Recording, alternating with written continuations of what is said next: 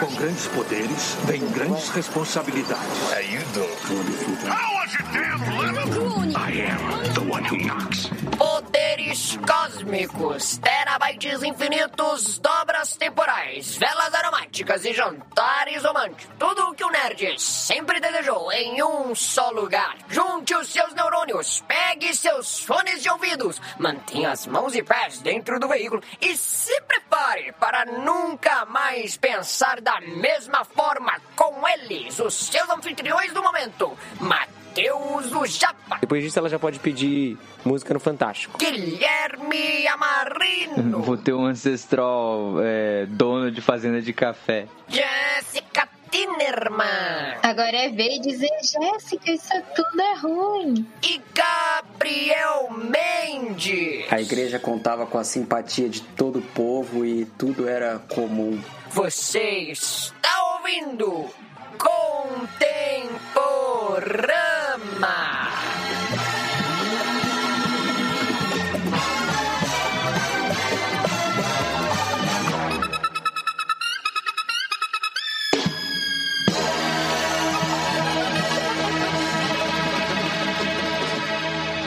Esse episódio chega até você graças aos assinantes do Black Circle.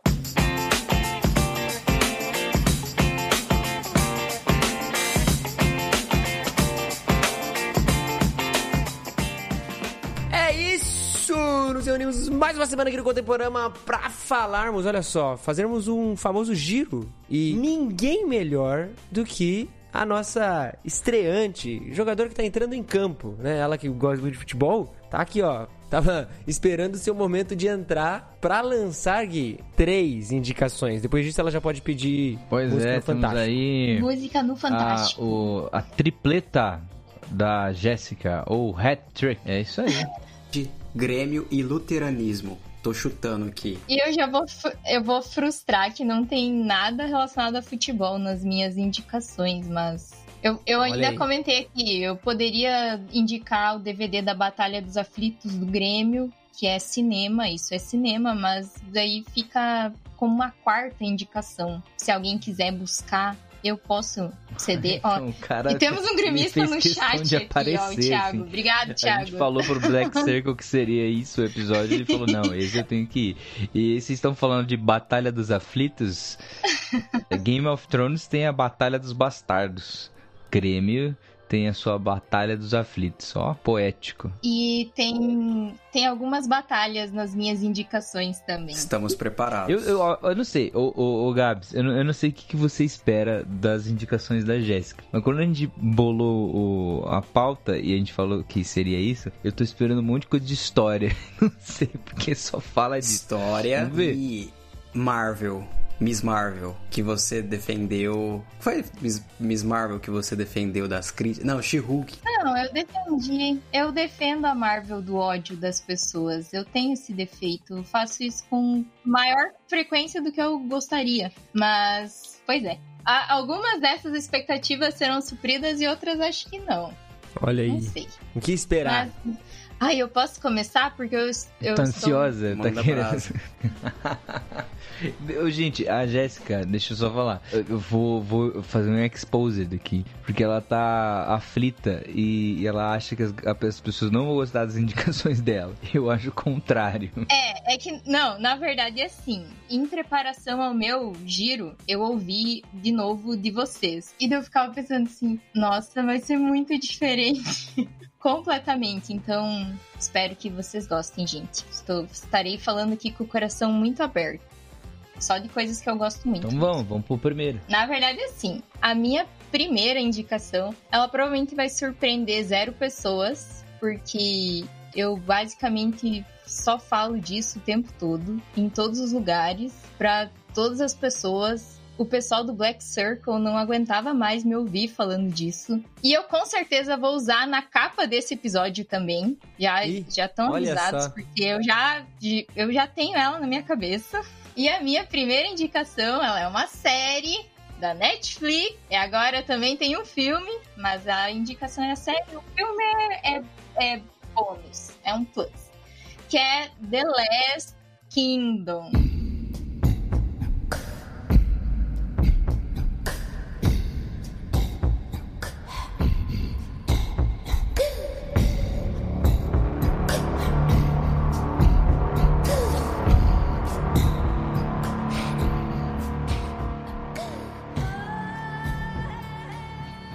Nossa, esse aqui é o momento de glória de todos os fãs de TLK. Eles jamais imaginaram que nós a gente chegou lá. A gente tinha um sonho, a gente tinha um sonho de chegar num episódio do Contemporama. Mo monopolizaram as conversas do grupo lá. A abriu o chat esses dias e já tinha um grupo pra, para isso. Cheio de pontilhadinho de spoiler lá. É que na verdade semana passada, sexta-feira, 14 de abril, sexta, semana passada de hoje, que a gente tá gravando, no caso, né? Quando vocês ouvirem, já vai ter passado duas semanas. Saiu o filme. Mas eu gostaria de falar sobre a série que precede o filme. O filme foi calor, um quentinho no coração dos fãs da série. Foi uma forma digna de encerrar algo que já tinha sido encerrado de uma forma muito massa. Mas eu gostaria de falar sobre as cinco temporadas de The Last Kingdom. Que, assim, eu sempre falo que é tipo, é um tesouro escondido no meio do catálogo poluído da Netflix. É, nossa, a série ela é muito boa, ela tem os arcos super fechadinhos, ela encerra de uma forma maravilhosa, nem precisava do filme. A quinta temporada ela foi assim perfeita, é a minha temporada perfeita, é a minha temporada preferida. Tem assim, as cenas de batalha,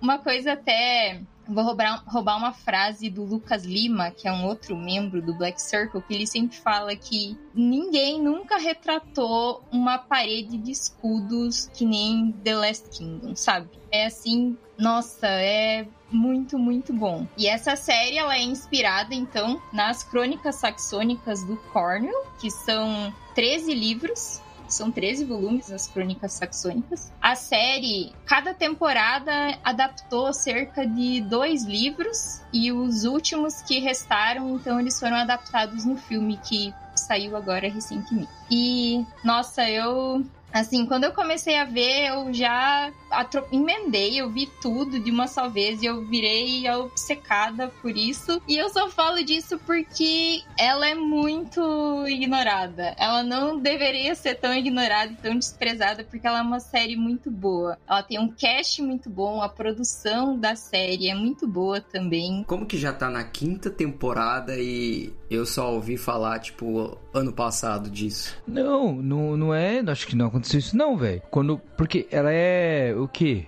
Um pouquinho depois de, de Vikings. É que na verdade assim, uma mas é que isso que o Gabs falou faz sentido também. Ela, na verdade, ela saiu bem junto com Vikings. Só que o que acontece é o seguinte: a primeira temporada de The Last Kingdom, ela não é produzida pela Netflix. A primeira temporada ela foi produzida pela BBC. Na segunda temporada, a Netflix já entra com coprodução. Foi BBC e Netflix. E a partir da terceira que a Netflix assume 100%. E assim, dito isso, a primeira temporada é com certeza a mais fraca de todas. Tanto que eu acredito que algumas pessoas acabaram abandonando TLK por causa da primeira temporada, porque na época que saiu essa primeira temporada, que não era um padrão Netflix, estava Vikings saindo na época era Vikings, hype. que as primeiras temporadas são um absurdo. E só que TLK faz o caminho completamente o contrário. Vikings começa super bom e depois vira galhofa.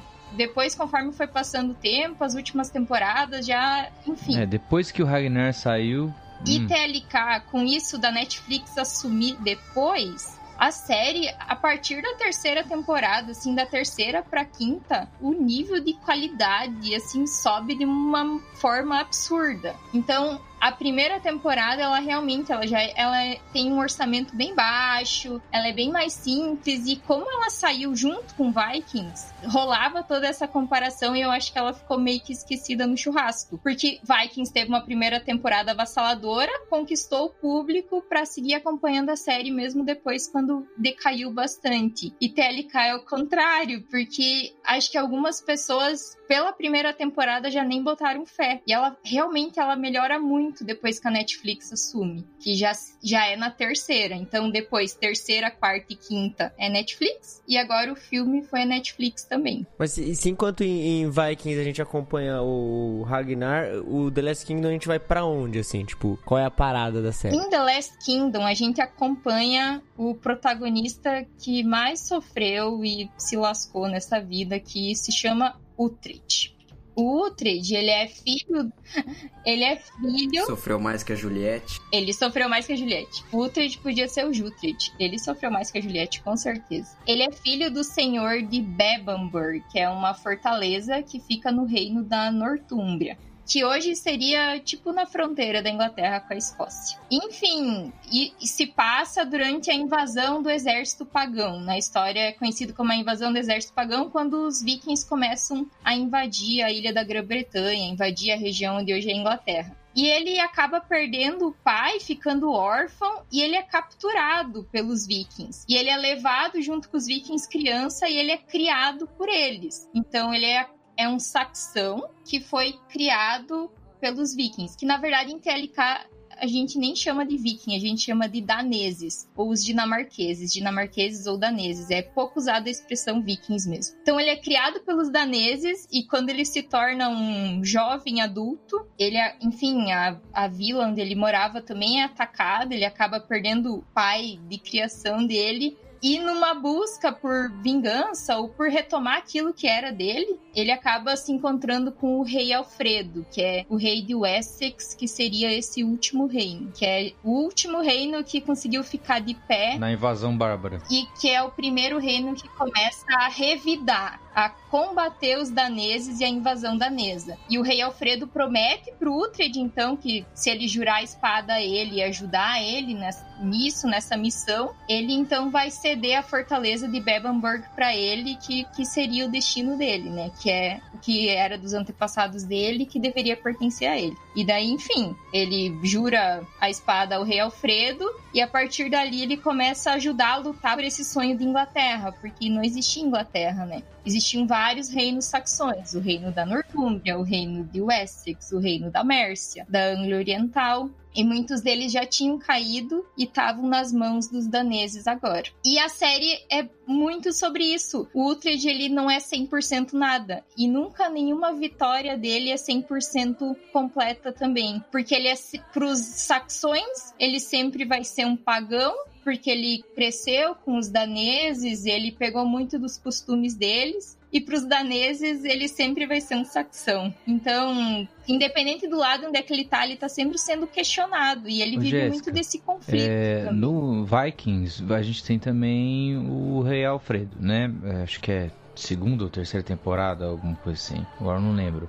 Mas é, acho que ele é um pouco mais velho. E no. Pelo que você está falando, no Last Kingdom ele é um pouco mais novo. Então a gente está falando mais ou menos de perspectivas diferentes dentro do mesmo período histórico, né? Ainda que não seja a mesma história. Isso. O período histórico das duas séries é bem parecido. Só que uma pega mais Last Kingdom pega bem mais o lado dos saxões mesmo, mesmo que mostre um pouco dos daneses, mas é mais focado nos saxões e Vikings é o lado deles, né? Mas tem muitos personagens que se cruzam, que existem nas duas séries. Só que daí, às vezes, o pessoal acha que é a mesma coisa e daí não consegue pegar porque não são os mesmos atores, não é para ser a mesma coisa. Mas tem muitos personagens de nomes iguais e o Athelstan agora está em Vikings também e o Athelstan também está em Last Kingdom. Então, tipo, mas é mais por ser o mesmo período histórico mesmo. Só que o Rei Alfredo em The Last Kingdom ele é um personagem bem importante, assim. É assim, historicamente falando, ele é, ele é muito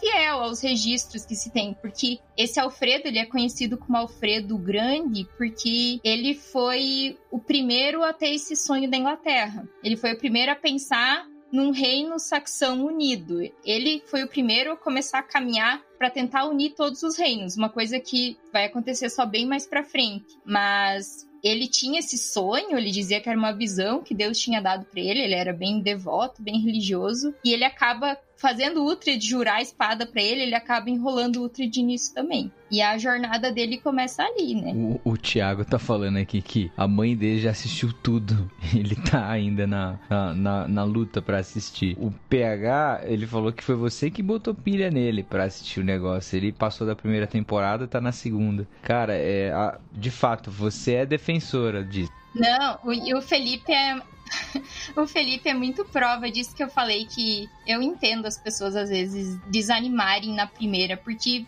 realmente, como ela foi produzida pela BBC, dá pra ver, comparado com as outras depois, que o nível é bem abaixo. E ela, ela é um pouco lenta, ela não tem tanto foco nos outros personagens, é só no Uhtred. Mas, assim, para você que não desistiu, você com certeza foi super recompensado. Porque as outras temporadas, assim, meu, elas são nossa, a quinta temporada, a gente tinha muito medo com o filme, porque a quinta temporada ela encerra assim, ela encerra a jornada do Uhtred. Uhtred faz a sua jornada do herói e ela é encerrada de maneira perfeita no último episódio da quinta temporada. Só que o pano de fundo, que é a história política da Inglaterra, ainda teria mais coisa para contar. Então o filme, na verdade, é mais sobre isso. A jornada do Uhtred foi completada na série, mas o filme ficou como um presente para nós. Agora a gente tá triste, agora eu tô, tá eu e o Lucas lá querendo comprar 13 volumes das crônicas saxônicas para curar a depressão de ter sido abandonado por The Last Kingdom. Nossa, você me fez lembrar uma coisa muito importante, porque Olha só, você que está ouvindo o episódio e também participa do nosso grupo do Telegram, milhões de mensagens a todo momento sobre diversos assuntos nerds, o teu ambiente nerd de é, aquele momento em que você pode falar alguma coisa, depois de 10 segundos muitas mensagens virão, tenha certeza. Mas nós divulgamos grupos de leitura lá e estamos finalizando a, a leitura do primeiro livro das Crônicas de Arthur, que também foi escrito pelo Bernard Cornwell a gente tá falando dos, das crônicas saxônicas aí, a gente tá terminando, ou terminou já, acho que terminou já, né? É a, a, leitura do primeiro livro, que é o Rei do Inverno. E agora a gente vai entrar no segundo livro da, das crônicas de Arthur. Então, se você deseja começar essa leitura, se você já leu o Rei do Inverno e tá querendo entrar, talvez seja uma boa hora. Fique atento aos grupos de leitura, uh, principalmente divulgados lá no grupo do Telegram do Contemporama. A gente vai entrar no Inimigo de Deus. Olha só, momento ideal de propaganda. Fica aí, ó, jabá. Jabá, né? Tá feito Jabá. Agora eu lembrei de uma coisa que quando eu tava estudando mais e, e me preparando para poder defender mais uma vez The Last Kingdom em todas as oportunidades que me são dadas. Um, eu não sei se vocês já ouviram sobre isso, mas como que o Cornell chegou Tipo, da onde que ele tirou inspiração para escrever as crônicas saxônicas. Enfim, eu não sei exatamente de que forma, mas ele acabou descobrindo que ele tinha um ancestral que morava em Bebamburg e se chamava Utrecht. E era da no... era tipo um elderman daquele lugar, da nobreza daquele lugar. E a partir disso que ele resolveu escrever as crônicas saxônicas. O Uhtred que ele descobriu, ele viveu 100 anos para frente. Ele não viveu naquele período histórico, mas ele resolveu juntar isso com a invasão Viking, com o, a Inglaterra se formando e ele escreveu as crônicas saxônicas focada nesse personagem. Porque isso é uma coisa que é bem interessante na série também. O Utrecht tem os melhores consultores de beleza do mundo, porque o homem passa por gerações de reis e ele nunca envelhece. Isso até é uma coisa que é engraçada, que é, a gente que é apegado na série às vezes não repara, porque a gente gosta muito no personagem, mas às vezes o pessoal que vem de fora. o Utrecht usa produtos Ivone, sim. O pessoal que vem de fora às vezes estranha. Mas uma coisa que acho que é bem presente nas crônicas saxônicas e que a série deixa bem claro também é que o Uhtred acaba sendo quase que um ser mitológico, sabe?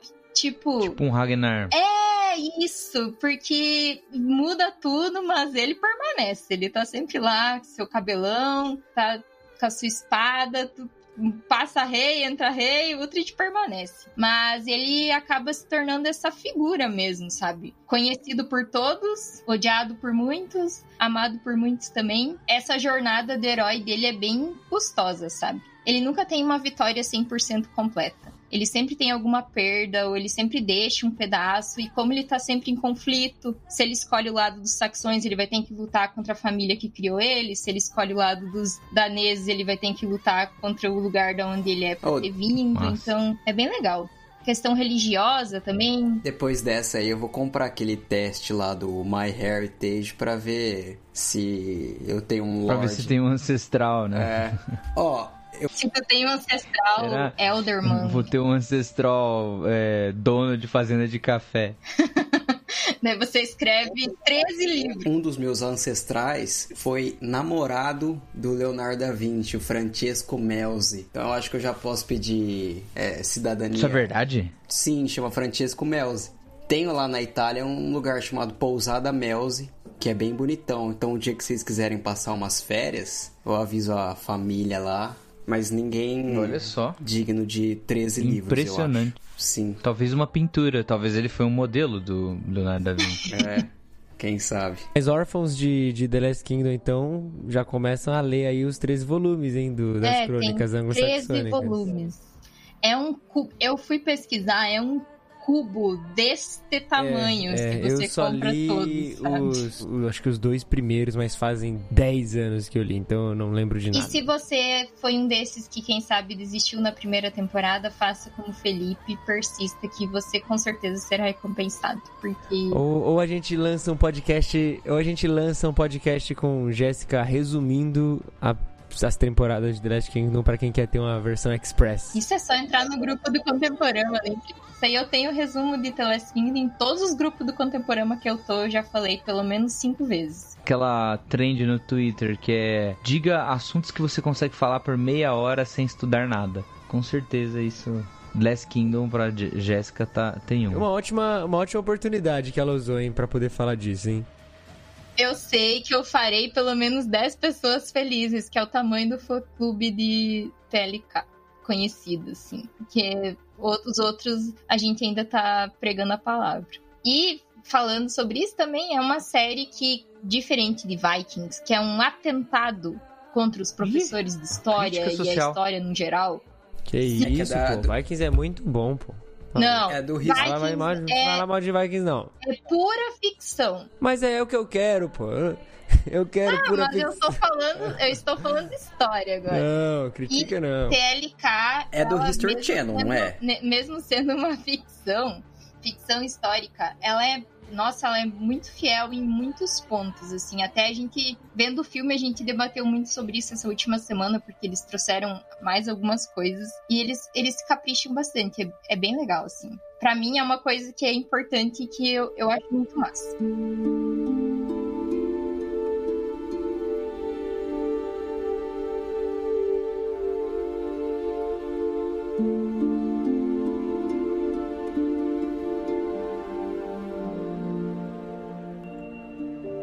Jéssica, qual a sua segunda, então, indicação nesse giro aí? Vamos girar. Segunda indicação também é uma série. Eu- hoje eu trouxe só séries, na verdade. Eu tentei pensar em outras coisas, mas é que, enfim, queria aproveitar a oportunidade de falar das esquecidas. Ela é uma série de ficção científica que é baseada num romance do Stephen King, Viagem no Tempo. A série se chama 112263, que na verdade é uma data no padrão americano, né? Então, em português seria 22 de novembro de 1963. Quando eu assisti, ela estava na HBO Max, mas agora ela tá no, na- no Prime Video. E na verdade é o seguinte.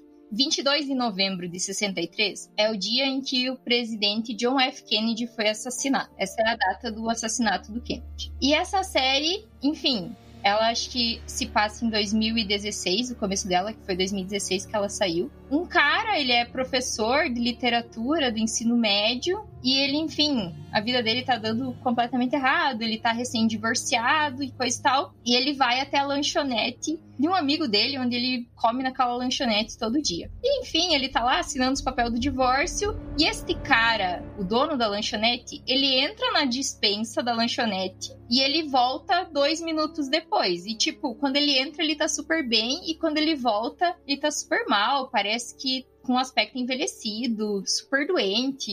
Esse professor tem que levar ele no hospital, e daí descobrem que ele tá com câncer terminal, enfim. No outro dia ele vai lá para entender a história melhor, e esse amigo dele, o Wall, conta para ele que na lanchonete ele tem um portal, uma fenda temporal que leva diretamente para 1960. Que, enfim, tá lá desde que ele comprou a lanchonete, ele nunca contou para ninguém, mas como ele tá quase morrendo, ele resolve passar isso pro amigo dele, porque ele gostaria muito que esse amigo terminasse uma missão que ele não conseguiu completar. Que o que seria essa missão? Esse cara, ele acredita piamente que se o Kennedy não tivesse sido assassinado, o mundo hoje seria um lugar muito melhor. Enfim, ele elenca vários motivos pro cara, porque guerra do Vietnã, toda a sequência de, enfim, de ditaduras que acontece por muitos lugares, Guerra Fria, enfim, ele traz vários pontos e ele acredita cegamente que o mundo seria um lugar muito melhor e muito mais justo se isso tivesse sido evitado. E como essa fenda leva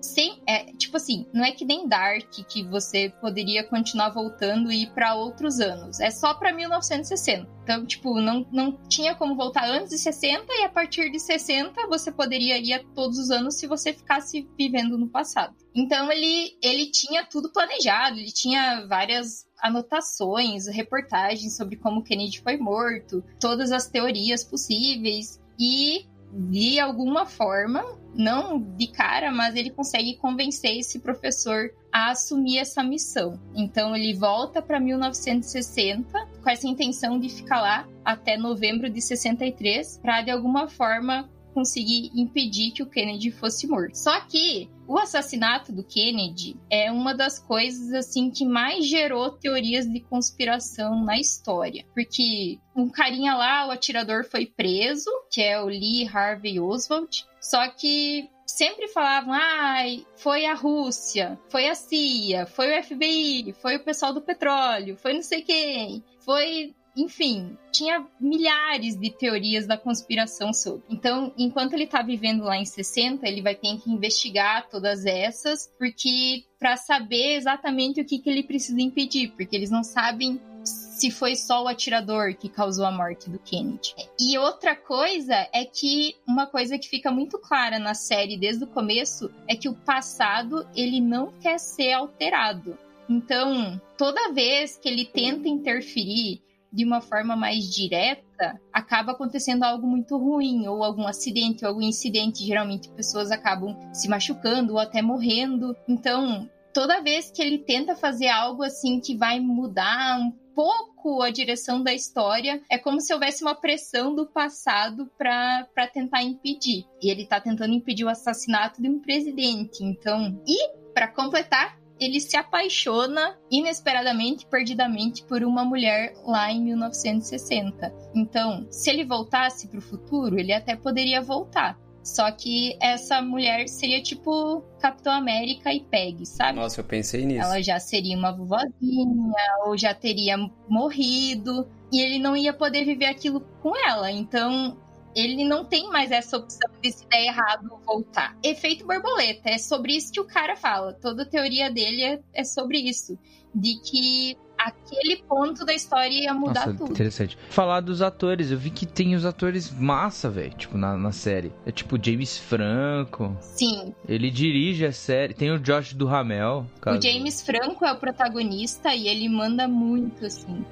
O Stephen King tá na produção da série também. É, uma, ele e o J.J. É, Abrams. Por esses nomes eu fico assim um pouco meio. Sei lá se eu vejo, mas mesmo assim você pode esperar coisas que fiquem na tua cabeça, né? Oh, e o IMDB da série é acima de 8. É tipo. Eu gostei. Nota da, de The Last of Us, sabe? Tipo assim, são oito episódios e é muito fechadinho, assim, não tem. É uma minissérie, na verdade. Não tem como ter uma segunda temporada oh, disso. Dá sim dá com a tentativa de, de assassinato do Papa João Paulo II. Se o Papa tivesse morrido naquele dia. Ah, claro, poderia ter outras temporadas de outras, é. outros acontecimentos. É que o livro de Stephen King é realmente sobre a morte do Kennedy também.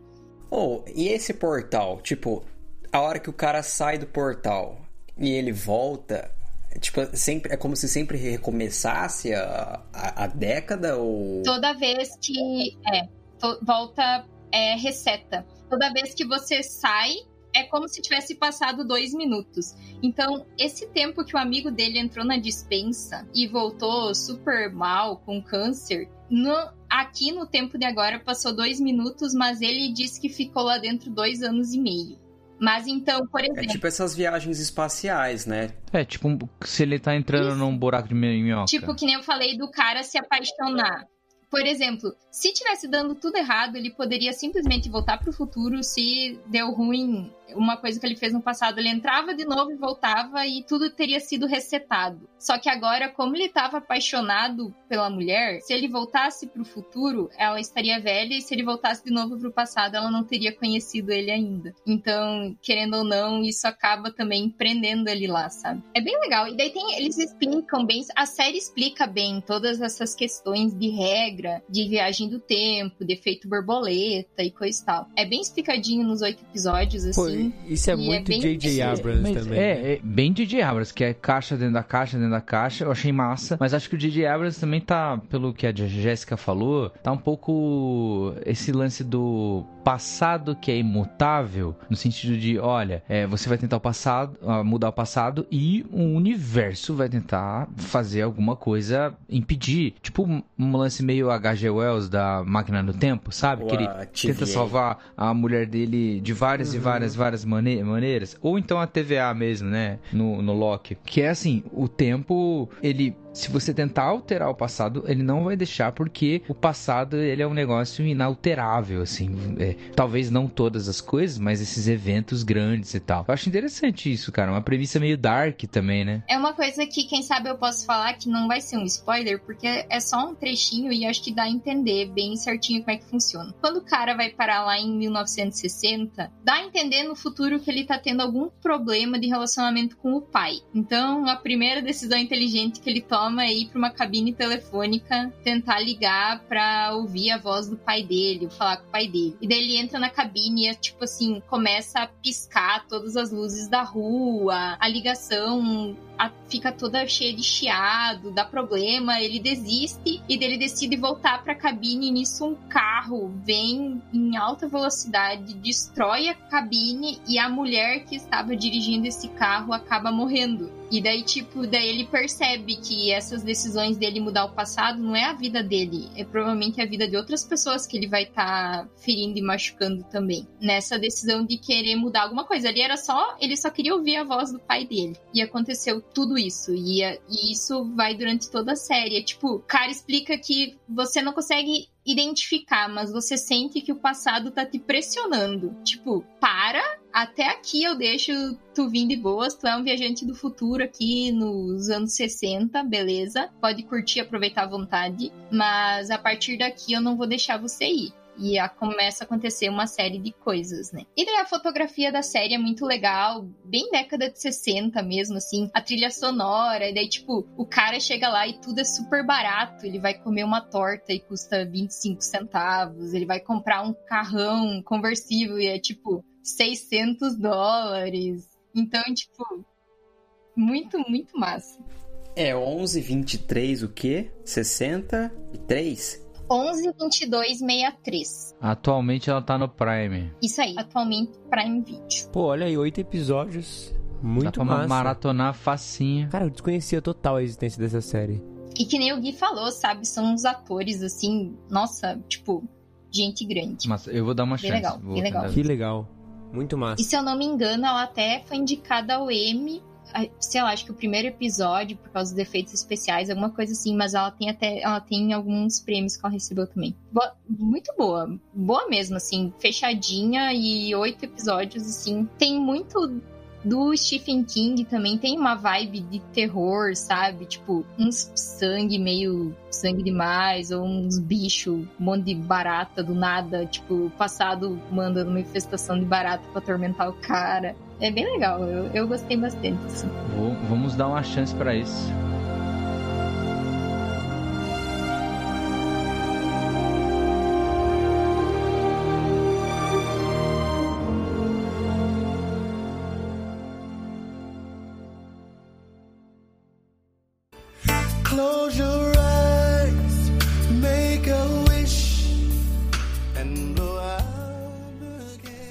Ei, caro amigo ouvinte, tudo bem?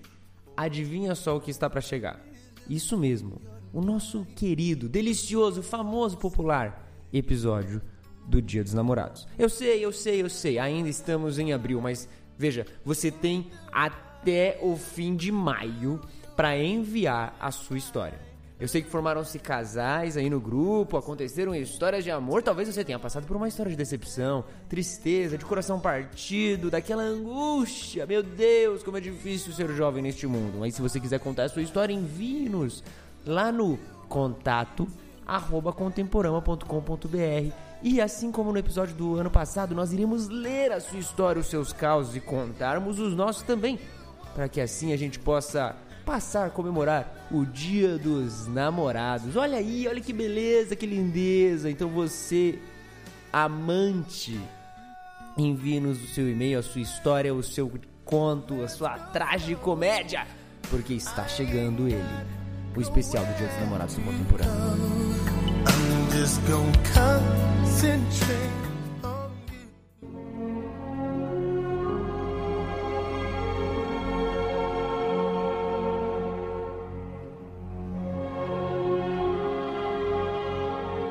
Podemos ir para a terceira? Nos diga, Jéssica, sua terceira indicação. A terceira, essa, tipo, a- as minhas duas primeiras, elas são mais atuais. A terceira já é uma indicação de uma obra de mais de 20 anos atrás. Hum. 22 anos atrás, exatamente. Tá, não vou tentar chutar. É, eu acho que você. Não sei, mas acho que não iam acertar. Que também é relacionado à história. que, ó, 100%. Mesmo que essa do meio tenha ficção científica, ela querendo ou não tem um pouco de história também, né? E que foi muito inovadora pra época. Que é Band of Brothers. Genial. Da HBO. Genial. Enfim, genial é exatamente a palavra que define, porque Band of Brothers foi, acho que uma das primeiras obras desse universo de guerra focada realmente no, na parte humana da guerra, no, no ver de dentro daquele negócio, tipo, toda a forma como ela é feita. E os veteranos participando ativamente. Conta que eles levavam até os veteranos da companhia Easy pra dentro das gravações pra ver se estava sendo feito da melhor forma. Foi produzida durante três anos. Tom Hanks, Spielberg, então, cara, desse universo de guerra, mesmo sendo uma obra de 2001, pra quem gosta dessas coisas é tipo assim. Obrigatório assistir Band of Brothers, Sim. porque é Sim. absurdo. É, e o fato de ser feito pela HBO também, principalmente no início da década de 2000 ali, cara, tipo, é, é uma parada bizarra, assim, o, o nível de qualidade técnica, eh, de roteiro e até um- uma técnica conceitual, assim, de ter essas intercalações de mostrar os caras falando sobre, depois você vê a cena. Tipo, é muito emocionante, tá ligado? Não tem como você assistir, você, tipo, não ficar completamente abismado com os acontecimentos, ao mesmo tempo tocados com a relação dos caras e como as coisas aconteciam, e você fica, tipo, ok, isso aqui é um. E realmente, a sensação assistindo isso aqui é um pedaço de arte. É, porque, tipo assim, a gente às vezes consome. Tem, existe. Esse ano até, é, esse assunto voltou a.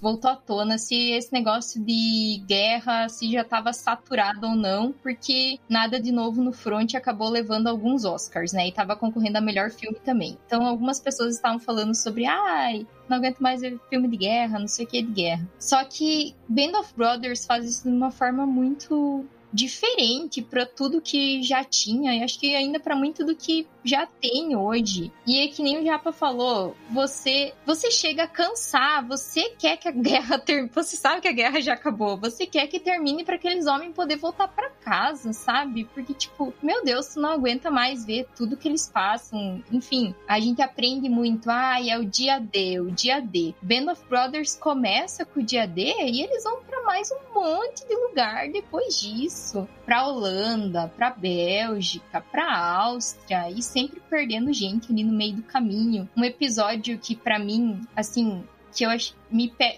tem dois episódios que me pegam bastante. O 6 quando eles estão lá na Bélgica, naquela floresta que tá, tipo, tudo coberto de neve, eles estão nas trincheiras e é focado muito nos médicos. Todo o drama dos médicos, que os médicos, eles também iam pra linha de frente, estavam no meio do rolê, e se alguém era atingido, eles no meio do ataque, eles iam atender a pessoa que estava atingida, porque a pessoa começava a chamar os médicos, e eles tinham que ir lá tentar salvar o máximo de gente que desse. E o episódio 9, que nesse, assim, é- muito difícil não chorar. Que é o episódio onde eles encontram o primeiro campo de concentração. Quando eles já estão dentro da Alemanha e quando eles chegam no primeiro campo de concentração, o choque deles ao encontrar aquilo e depois entrar lá dentro e ver como aquelas pessoas estavam e o que fazer com aquelas pessoas. E depois eles descobrem que existiam vários lugares assim. É de uma sensibilidade, assim, uma coisa absurda. E mostra muito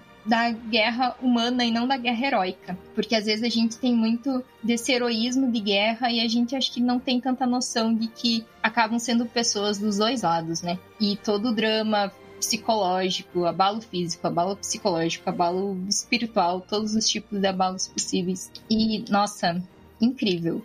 Assim, para quem curte e que não assistiu ainda, não HBO vi? Max Band of Brothers. E tem um spin-off também, né? Não sei se viu. É, The Pacific. The Pacific é focado nos fuzileiros navais na Guerra do Pacífico, que também é outro rolê que às vezes não é tão mostrado no cinema ou nas séries, mas que também foi bem tenso, assim. Então, pra quem gosta de Band of Brothers, E tem o The importante- Pacific na HBO também. No mesmo estilo, também dirigido por Tom Hanks, pelo Spielberg. É, e é importante a gente ter um destaque aqui, tanto Band of Brothers quanto The Pacific tem trilhas sonoras animais, as duas, as duas, tá?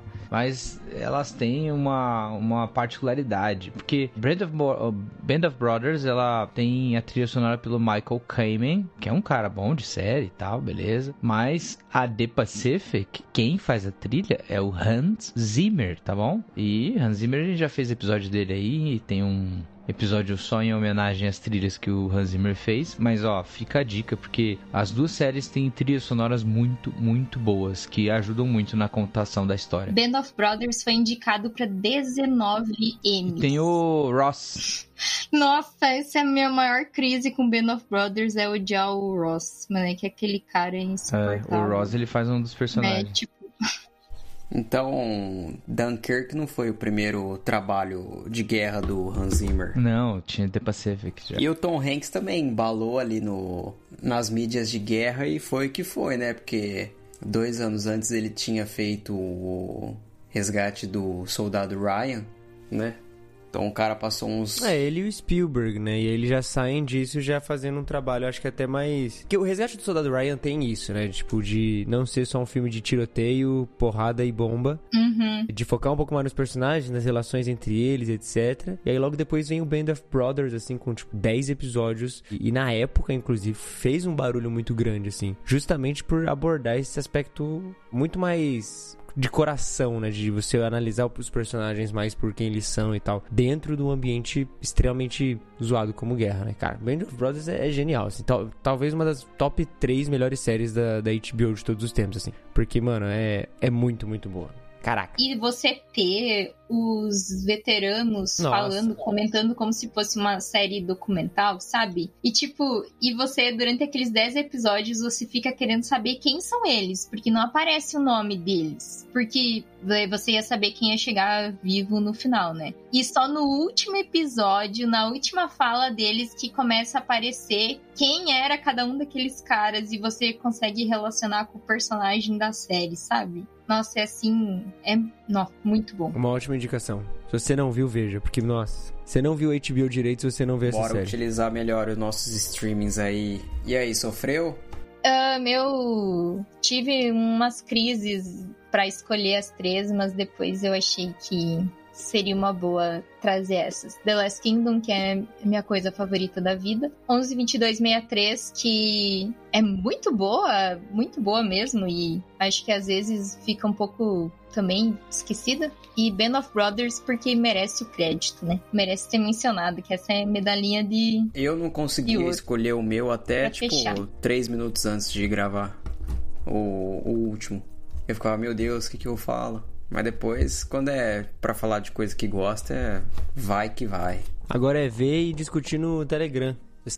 Agora é ver e dizer, Jéssica, isso tudo é ruim. Que isso, se você não Você está, indicou já, Vê na Sabe de descrição nada. inúmeros grupos do Telegram, inúmeras formas de você se comunicar com a gente, Twitter, Instagram, aí você pode acessar lá clicando aí nos links da descrição e você pode chegar aí pra Jéssica e falar, pô, adorei ou nem vi. E aí segue o jogo que aí vai ter outras 30 conversas pra você ter Um sobre grupo pra outras cada coisas. série. Mas, cara, cinco tem. Mano, tem, tem, você tem chão agora pra não precisar ficar falando que não sabe o que assistir pelos próximos Nossa, é meses. verdade. E também se você for entrar no Discord lá, tem um monte de gente falando um monte de coisa. Sempre tem algum assunto sobre alguma coisa diferente. Eu tenho uma lista interminável de Tem uma lista pra ver. interminável de coisas pra eu jogar. Tô Precisando de um Nintendo Switch. É, cara, sabe que eu conheço alguém que tá vendendo um. Você poderia comprar. Olha aí. E ele mora a dois minutos da minha casa. É só eu Você descer vai lá e vender pegar. o teu Pagando. antes de jogar o Que Zelda? Deus te eu pague, vou vender amigo. porque eu comprei um outro. Ele já Ah. comprou o outro. O outro já está na, na estante. Não, não tá montado ainda, eu não tive tempo de montar ele. Mas a ideia é que eu queria jogar o novo Zelda no, no, no Switch OLED, né? Daí eu acabei comprando um, eu vou vender meu Esse antigo. cara nunca ouviu em falar em, em dar aos Isso. pobres, em, em. Gente, vamos fazer uma vaquinha pro Japa comprar o Switch dele. A igreja contava com a simpatia de todo o povo e tudo era comum. Era comum, pô, era comum.